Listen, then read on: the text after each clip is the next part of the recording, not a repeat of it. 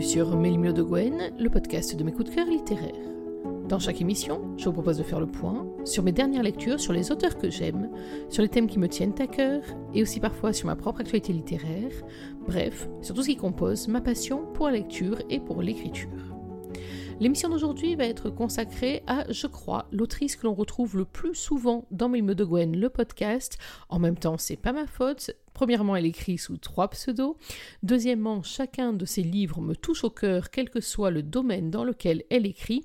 L'autrice, vous l'avez reconnue, c'est Erin Graham. Donc ça signifie qu'aujourd'hui, je vais vous parler d'une romance contemporaine qui s'appelle Sea Crush and Son, qui est parue au mois d'août 2021.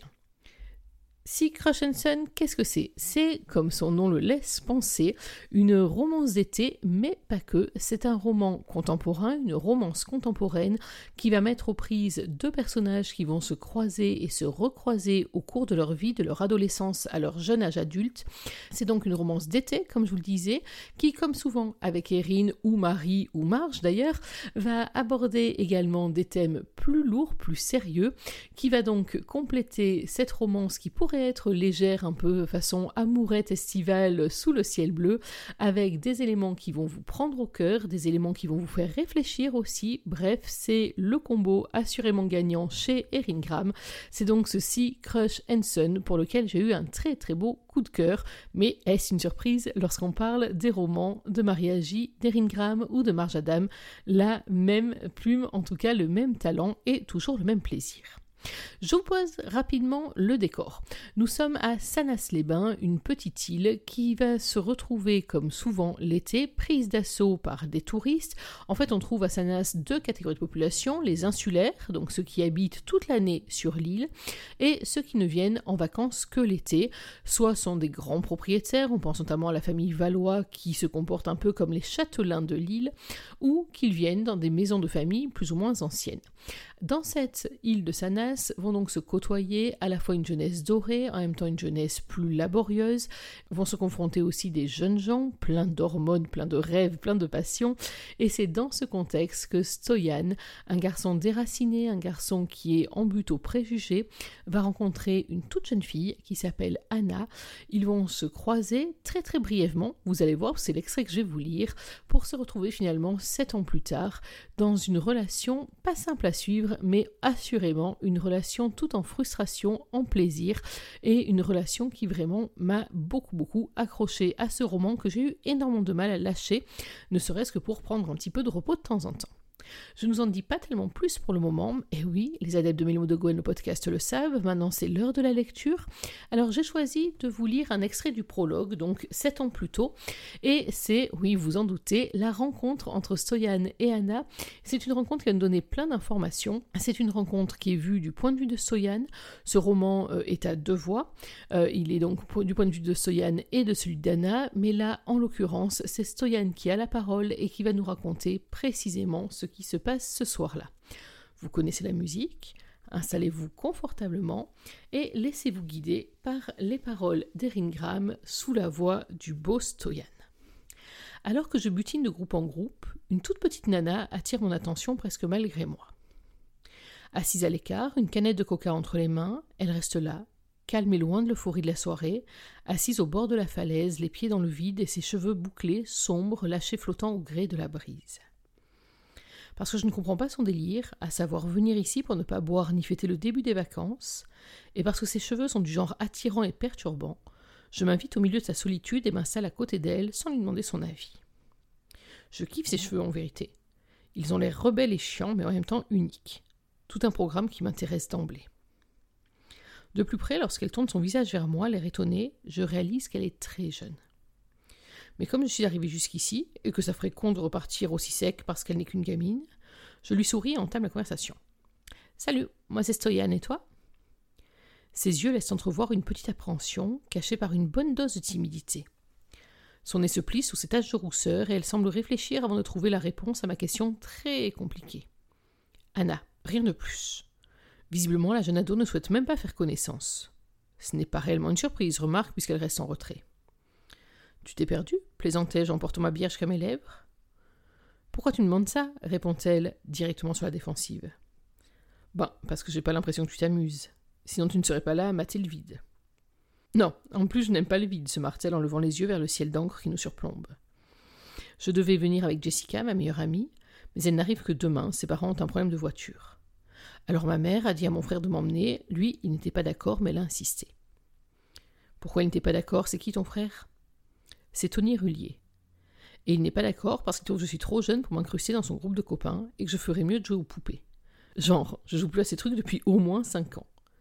Mais comme il croit depuis toujours que parce que notre père est mort, il doit le remplacer, ben, il ne veut pas. Ma maman a insisté, alors voilà. Il ne veut pas que je goûte aux bières, ni que je parle avec ses copains, mais que je l'attende là jusqu'à ce qu'il me ramène à la maison. Il me gonfle. J'ai 14 ans, mais je suis plus une gosse. D'ailleurs, c'est mon anniversaire dans 11 jours, j'aurai 15 ans. Elle semble réellement en colère et confirme mon avis en pliant rageusement sa canette entre ses doigts. Hey, tentai-je de la dérider. Si c'est une bière que tu veux goûter, tiens. Mais fais-le discrètement. J'ai pas envie que ton frangin me saute à la gorge. C'est nul de te laisser t'emmerder dans un coin. Et je le pense réellement. Elle a l'air marrante, cette Anna. En tout cas, elle a du tempérament. Je lui tends ma bouteille en carrant les épaules pour faire écran avec le regard éventuel de son frère derrière nous. Je connais un peu Tony, mais pas assez pour être assuré qu'il ne me cherchera pas la merde si je dévergonde sa sœur avec deux gorgées d'alcool. Oh, merci. De toute façon, j'en ai déjà bu l'année dernière avec Jessica. Sa grand-mère picole un peu beaucoup, on croit. Sans se elle attrape mon présent et en liquide une bonne lampée avant de se mettre à rire. C'est cool. T'es cool, Soyan, merci. Son regard, soudain lumineux, se pose sur moi, un nouvel éclat fascinant étincelant dans ses pupilles. Elle est très mignonne, cette fille jeune, sans aucun doute, mais pétillante et jolie. Je comprends son frangin qui tente de l'éloigner des mecs un peu délurés qu'un petit écart d'âge ne ferait même pas frémir. Des mecs un peu comme moi. Pas toujours bien sous tout rapport, en quelque sorte. De rien. Et donc, Anna, tu habites la maison de l'architecte? Oui, parce que cette île est petite et que tout le monde sait un peu tout sur tout le monde. Et son frère, lui, est connu pour sa baraque immense et moderne, différente du style du coin. Oui, c'est ma mère qui l'a construite. Enfin, elle a imaginé pour un client et puis maintenant, c'est la nôtre. C'est une grande architecte, elle a du talent. Plus tard, je voudrais être comme elle. Mais moi, je suis nulle en maths. Ça risque d'être difficile. J'ai toujours aimé ces personnes normales qui planifient l'avenir, dont la vie et les espoirs reposent sur de simples petits problèmes de maths ou de cours. Moi qui ne savais absolument pas ce que chaque matin réservait il y a encore très peu de temps, je trouve ça paisible de voir que la vie ne se résume pas toujours en une succession de merdes et de problèmes insurmontables. Parfois, certaines personnes n'ont pas de soucis capitaux et mènent une existence tranquille sans imaginer que d'autres galèrent à simplement trouver un sens à leur présence sur cette terre.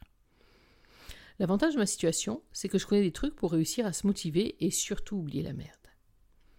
Ouais, j'imagine que c'est compliqué. Tu sais ce que je fais lorsque j'essaie de trouver des solutions? Non. Elle écarquille ses yeux d'ébène en reprenant une gorgée de la bière qu'elle ne m'a pas rendue. Tout oui. Eh bien, je me pose un peu comme tu es maintenant, et je demande l'avis aux étoiles. Parce que tu sais, j'ai lu quelque part que pour certaines d'entre elles, leur naissance date du Big Bang. Et il a fallu tout ce temps pour qu'elles brillent dans notre ciel. T'imagines comme elles sont vieilles? Elles doivent en connaître un sur la vie, tu vois? Donc elles peuvent répondre aux questions qui nous paraissent trop compliquées. Tu comprends l'idée? C'était en tout cas ce que je me disais quand j'étais gosse. Un espoir comme un autre de trouver des alliés, des éléments capables de me rassurer. Ça marchait, pour moi en tout cas. Oui, enfin, je crois. Elle plie son petit nez une nouvelle fois en tentant d'assimiler mon explication, ce qui la rend presque craquante. Et à Sanas, il y en a beaucoup, reprend-elle un peu rêveuse. J'aimerais être une étoile. Si j'en étais une, je crois que je serais celle-là. Elle lève le doigt vers une plus brillante qu'une autre, et je joue le jeu, car étonnamment son discours me parle. Combien de fois ai-je pensé à ce genre de conneries? Quand j'étais môme, moi aussi je rêvais d'en être une. Je me disais que comme ça, je pourrais tout voir et retrouver les gens. Retrouver ma mère surtout qui se barrait pendant des années. Savoir ce qu'elle faisait et pourquoi elle ne revenait pas. Et j'aurais mieux fait de changer de disque à cette époque. Cette connasse ne méritait pas vraiment que je m'inquiète autant pour elle. Un nuage épais se forme doucement quelque part dans mon esprit, mais je me reprends et réalise que j'ai justement mis fin à ce bordel il y a quelques semaines et que tout ça n'arrivera plus. À présent, elle ne reviendra pas, mais la grosse différence, c'est que je ne l'attends plus. Ça change tout. Elle tourne une nouvelle fois le visage vers moi pour m'observer attentivement. Ta mère a disparu? Non, enfin pas vraiment. Ma mère n'est qu'une toxico qui a toujours préféré s'enfiler des doses dans des baraques miteuses avec des inconnus que de gérer son gosse. Maintenant, j'ai plus vraiment envie de savoir ce qu'elle branle ces journées, déclarai-je amèrement, avant de repousser mon aigreur aussi fort que je le peux, parce que je me suis promis d'oublier. Mais tu sais, je rêve toujours de devenir une étoile un jour. Ça doit être cool. Grave, oui, soupire-t-elle en souriant. Moi aussi, je veux en être une. On se croisera peut-être là-haut. Qui sait, j'aimerais beaucoup t'avoir comme voisine. J'achèterai des bières, comme ça tu éviteras de me piquer la mienne. Oups s'exclave-t-elle en me rendant ma bouteille. J'en achèterai aussi alors, on risque de boire pas mal. Et vu la hauteur, comme j'ai le vertige, ça va donner. Elle éclate de rire en se penchant vers moi et par réflexe, je passe un bras autour d'elle, la sentant vaciller légèrement. Nous sommes quand même perchés très haut, au-dessus de la mer, mais vous restez prudents. Hé, hey, Liona gronde une voix derrière nous. Tu fais quoi avec ma sœur, là? Nous nous retournons simultanément pour tomber nez à nez avec Tony et son regard noir posé sur nous. Euh, rien, on discute. Le type me détaille d'un air menaçant, clairement pas décidé à se contenter de ma réponse. J'aurais bien envie de ne pas l'écouter, de continuer ma petite discussion rafraîchissante avec sa sœur, mais plusieurs têtes se tournent vers nous, et je soupçonne que la suite risque de monter en mayonnaise, et pas forcément pour mon bien. Même si tout le monde me connaît ici, je reste un élément rapporté, un gars à la réputation de délinquant en cours de réinsertion. Eux ont tous grandi dans des berceaux remplis de billets, alors forcément, les avis de toutes ces personnes se rapprochant de nous pour assister au spectacle sont déjà établis. Tu discutes, toi, ricane l'autre avec mépris. C'est nouveau, ça. Oublie tout de suite l'idée de te taper ma sœur, elle n'a que 14 ans. Tony Queen la dite sœur, mortifiée, est toujours sous mon bras. Arrête de jouer les connards Et toi, ne parle pas comme ça. Lève-toi, on rentre à la maison. Je savais bien que cette soirée n'était pas faite pour les gamines de ton âge. On faisait rien de mal, s'insurge-t-elle en se levant, prête à combattre le sale mec qui lui sert de frangin. Toi, non. Mais Stoyan, j'ai des doutes. C'est même certain. Un petit coup vite fait derrière les buissons, c'est rapide, après il t'oublie. Tu n'es pas du tout capable de faire face ce genre de gars. On rentre. Ce type commence clairement à m'agacer avec ses accusations complètement connes et issues de nulle part. Et j'en ai marre de me faire mater par la troupe comme si je violais les gamines. Je n'ai même pas la moindre expérience avec les nanas. Jusqu'à présent, je n'étais pas intéressée, trop occupée par les frasques de ma mère et l'attente de son retour. Je saute sur mes pieds à mon tour, cette fois incapable de me retenir pour établir la vérité. T'as un problème, mec? Je ne faisais rien avec ta sœur, ok? Et retire tout de suite tes paroles, je suis pas un enfoiré. Le regard menaçant du mec me toise en m'invitant à péter les plombs en premier. Derrière lui, le type qui m'a branché pour un tour chez George approche, un air de fouteur de merde accroché à son visage. Un problème, Tony? J'ai promis à Samuel de ne pas me barrer dans des plans glauques. Les services sociaux ne sont jamais très loin, me concernant. Et après avoir envoyé chez ma mère, je n'ai pas réellement envie qu'on me vire de ma nouvelle maison d'accueil et qu'on me reprenne Samuel. J'ai trop misé cette nouvelle vie, je n'en veux plus d'autre. De plus, commencer les vacances comme ça et me mettre tout le monde à dos n'était pas dans mes plans. Alors je ravale ma fierté, adresse un dernier sourire à la petite minette qui me jette un regard désolé, et j'abandonne la partie, non sans repousser un certain sentiment dur à encaisser, celui provoqué par cette image de branleur infréquentable qui me colle la peau. Font tous chier finalement.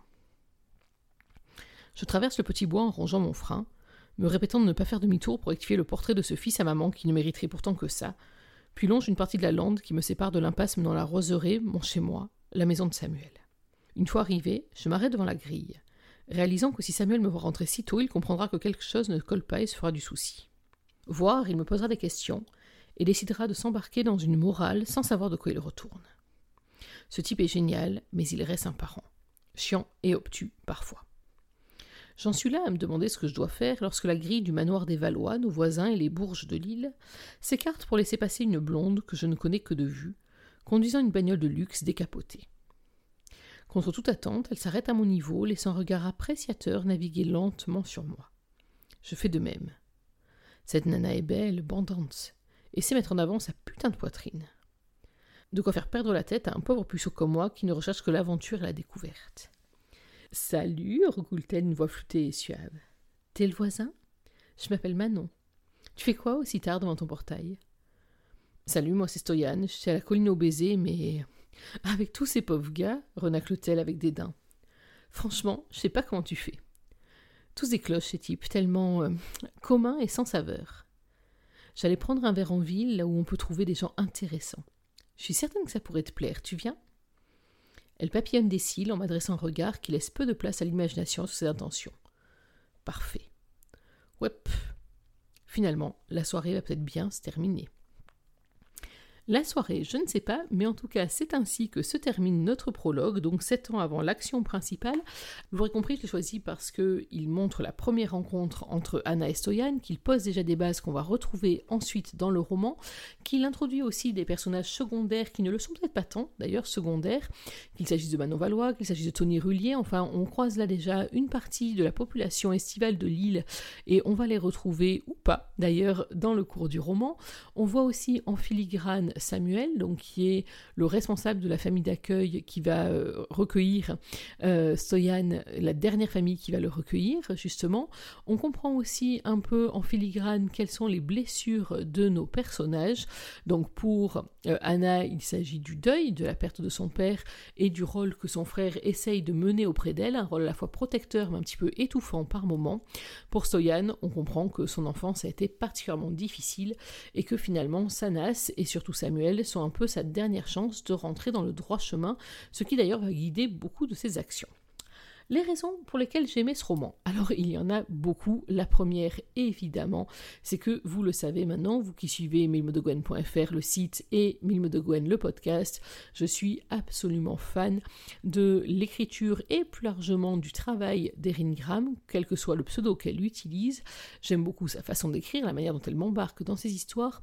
Et puis j'aime aussi le fait que ses histoires sont toujours bien plus profondes, bien plus fouillées que ce à qu'on pourrait s'attendre dans les premières pages.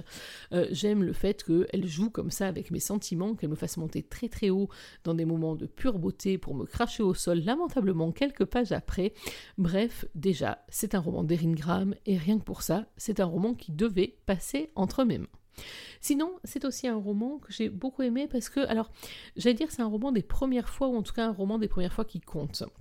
On a vu dans ce prologue qu'on aurait presque une tendance young adulte, sauf que je vous ai dit, le cœur du roman se passe sept ans après cette rencontre tonitruante. Donc ça signifie que Estoyan et Anna sont des adultes, ils n'en sont pas même plan de leur vie lorsqu'ils se retrouvent. Stoyan est déjà installé, il a un emploi, euh, il euh, est obligé de faire face à des responsabilités d'adulte. Là où Anna, elle se retrouve à rentrer dans sa vie d'adulte avec ses responsabilités, avec ses soucis également, mais elle est encore à la croisée des chemins au moment où elle va devoir prendre un certain nombre de décisions, ce qui est d'ailleurs aussi le cas de Stoyan, euh, qui euh, doit lui aussi rentrer d'une certaine façon dans la vie d'adulte en comprenant que la fuite en avant n'est pas une solution pour bâtir sa vie. Donc ce roman, c'est un roman des premières fois, euh, et en tout cas, c'est un roman des choix, des croisements de chemin, des moments où les destinées se dessinent, et rien que pour ça, j'ai beaucoup aimé l'histoire et la manière dont elle est traitée. Ensuite, j'aimais ce roman parce que c'est une romance d'été, à la base, puisqu'on a tout, hein, les éléments, on a les copains, on a les vacances, on a le camping, on a les soirées. Donc on a comme ça ce petit goût qui vous a peut-être ramené euh, en enfance ou en adolescence, mais en tout cas c'est vrai que ça m'a rappelé des sacrés souvenirs. Et euh, il y avait un brin de nostalgie par moment, parce que vous savez, c'est un peu ce roman euh, qui fait référence à toutes nos amourettes d'été et ces moments où on se demandait si ça allait s'arrêter avec la rentrée scolaire ou si peut-être, sait-on jamais, ça serait notre amour secret récurrent d'année en année et peut-être même le prince charmant pour toujours. Donc quoi qu'il en soit, on est donc sur une romance d'été avec ses codes, euh, avec les pique-niques, les barbecues, avec les fêtes, avec les grands moments, euh, le bal des pompiers, la fête de l'île, les fêtes votives, etc., etc. Mais on est au-delà de ça, et c'est ce qui est bien avec euh, Erin Graham, et c'est à nouveau quelque chose qui m'a séduite, c'est que je m'attendais, non, pardon, j'ai pu faire mine de m'attendre en ouvrant ce roman à une simple romance d'été légère, et bien entendu, j'ai trouvé autre chose, des thèmes beaucoup plus profonds et d'autres raisons d'adorer ce bouquin bien plus que la simple amourette de vacances. Ces raisons, parlons-en. D'abord, on a des thèmes profonds ou lourds qui sont abordés. Alors, je ne vais pas tous vous les détailler pour ne pas trop vous en dire, mais sachez que ce roman va vous parler du poids du passé, bien entendu, à la fois un passé idéalisé ou au contraire un passé complètement noirci, euh, un passé aussi marqué par des quiproquos, par des fausses interprétations et tout ce qui va avec, tout ce que ça peut engendrer d'impact sur le présent.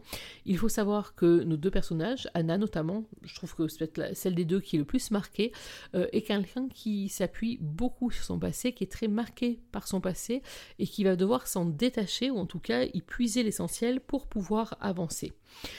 Et dans cette optique, c'est vrai que ce roman est un roman aussi, alors pas forcément d'initiation, mais en tout cas un roman, d'avancée qui est très très réussi.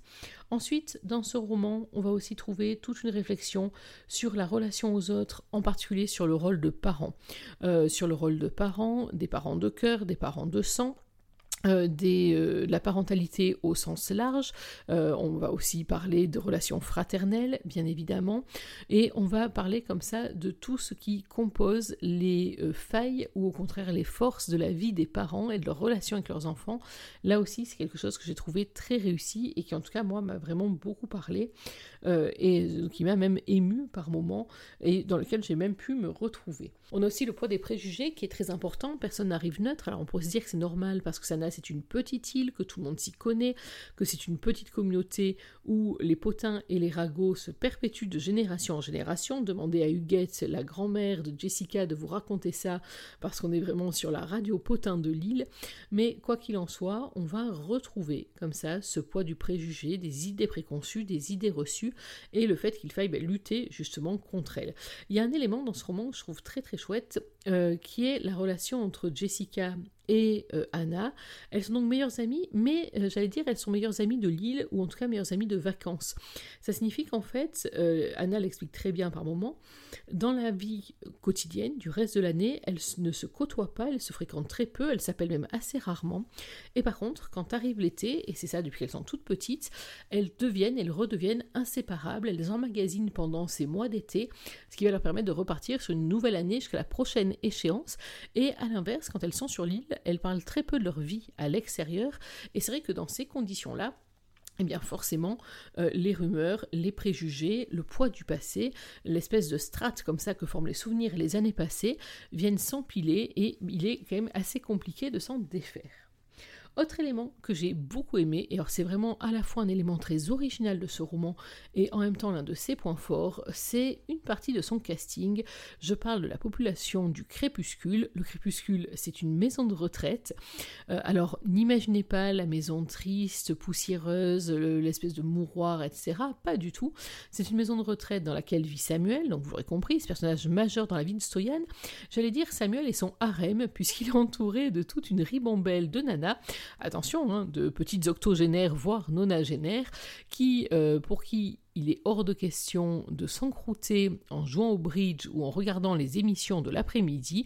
Non, non, elles, ce qu'elles veulent, c'est quelque chose qui bouge, elles veulent du potin, elles veulent de la passion, soit directement, soit en regardant autour d'elles la jeunesse qui s'agite, elles veulent de l'action également, bref, elles veulent se maintenir en vie à tous les sens du terme, et j'ai trouvé que c'est des personnages qui étaient excellents, à la fois parce qu'elles apportent une vraie dose de jeunesse et de fraîcheur malgré leur siècle cumulé, mais aussi parce qu'elles apportent par moments une sagesse de vie qui est très importante dans un groupe où finalement on a soit les jeunes, soit les seniors, mais assez peu de représentants de la génération intermédiaire. Et donc c'est vrai que à ce titre, j'ai trouvé que cette ribambelle de papis et de mamies, c'est vraiment la très très bonne idée du roman. Elle m'a moi renvoyé à quelques éléments de ma propre enfance, à une grand-mère qui aurait eu toute sa place dans cette maison du crépuscule, et c'est vrai que ça n'a fait que renforcer mon affection pour ce roman. Ensuite, j'ai beaucoup aimé les personnages, justement, du roman. Alors, bien sûr, Anna et Stoyan, mais aussi des personnages secondaires. On peut penser à Rachel, par exemple. On peut penser à Tony aussi. Si, si, on va penser à Tony. Ce sont des personnages, alors c'est souvent le cas, hein, c'est même toujours le cas chez Erin Graham. Ce sont des personnages qui sont très travaillés. Ce sont des personnages qui sont profonds. Ce sont des personnages qui ont leurs failles, qui ont leurs faiblesses. Et il n'y a rien de plus beau que de les voir s'effondrer. Non, non, je suis pas sadique. Parce qu'on sait un moment ou un autre qu'on va arriver à les relever. Et c'est ça qui est très beau lorsqu'on se relève après être tombé si bas. Bref, ce sont des personnages qui ne sont pas parfaits, loin de là. C'est vrai que par moments, euh, on peut trouver euh, Stoyan agaçant dans sa résolution, on peut trouver euh, Anna énervante aussi, parce que d'un côté, elle est très très résolue et en même temps, elle a des aspects poule mouillés, voire des aspects un peu têtus euh, qui sont euh, parfois un peu pénibles, mais ça fait partie de la vie, ça en fait des personnages qui ne sont pas parfaits, c'est pour ça qu'ils sont très attachants. Il y a des moments où je ne vous cache pas que j'ai pas tout à fait compris leur réaction, mais c'est pas mal non plus parce que là aussi, justement, on sort des stéréotypes, on sort des sentiers battus et ça en fait des personnages qui sont très très humains, qui sont euh, d'une grande proximité, qui sont extrêmement attachants et comme toujours, je me suis vraiment, bah, justement, beaucoup attachée au casting signé Erin Et je dis ça, je dis rien, vous me connaissez tout en finesse et en subtilité, moi il me semble que du côté de Jessica, il y aurait bien un petit quelque chose à creuser, à moins que un petit bonus, je sais pas, Tony, Rachel, la rencontre, la déclaration, enfin je pose des idées comme ça, mais vraiment, vraiment, vraiment, tout en discrétion et en légèreté. D'ailleurs, je crois que personne n'a noté le sous-entendu, ni l'appel du pied. Mais enfin, Erin, si tu as un petit peu de temps dans le planning de folie que tu tiens pour nous fournir toutes ces pépites, moi je dis, il y a moyen de nous faire passer encore de très très bons moments à Sanas ou ailleurs. L'autre élément, le dernier d'ailleurs déjà, sur lequel je voulais revenir et insister, c'est euh, l'atmosphère du roman, qui est une atmosphère euh, qui est extrêmement tendu. Euh, tendue parce que on est vraiment sur un slow burn, d'accord? Vous vous souvenez, le slow burn, c'est le fait qu'on n'est pas euh, avec une scène de sexe dès la deuxième page, qu'on est au contraire sur une romance qui va prendre son temps, qui va monter, qui va euh, être faite parfois de détours, de circonvolutions, voire carrément de volte-face et de marche arrière à vitesse grand V, au volant d'une Mary Rose par exemple, mais surtout, c'est une romance qui va être marquée par une intensité née de la frustration, justement, parce qu'il y a plein de moments dans ma lecture, je dis Ah, ça y est, il va se passer quelque chose, ça se profile, ça se profile, et bim Non Un super retournement de situation qui fait que les choses s'arrêtent. Je pense notamment à une scène de sauvetage qui euh, m'a tenu en haleine, et je crois bien, non, en fait, je le sais, que j'ai peut-être affublé Erin Graham de quelques noms d'oiseaux pour m'avoir laissé comme ça en haleine sur un cul-de-sac. C'est vraiment l'une des forces de ce roman. Alors, c'est pas la première fois, bien entendu, hein, mais Erin Graham s'est joué avec nos nerfs, y compris avec nos nerfs de midinette euh, en passion, mais en tout cas c'est extrêmement réussi et une nouvelle fois ça marque pour Erin Graham une grande maîtrise de l'écriture, du scénario. C'est vrai que tout son scénario est pensé, parfaitement maîtrisé, qu'on sait où on va et en tout cas c'est comme ça moi que je le ressens en tant que lectrice et c'est d'une efficacité remarquable, millimétrée.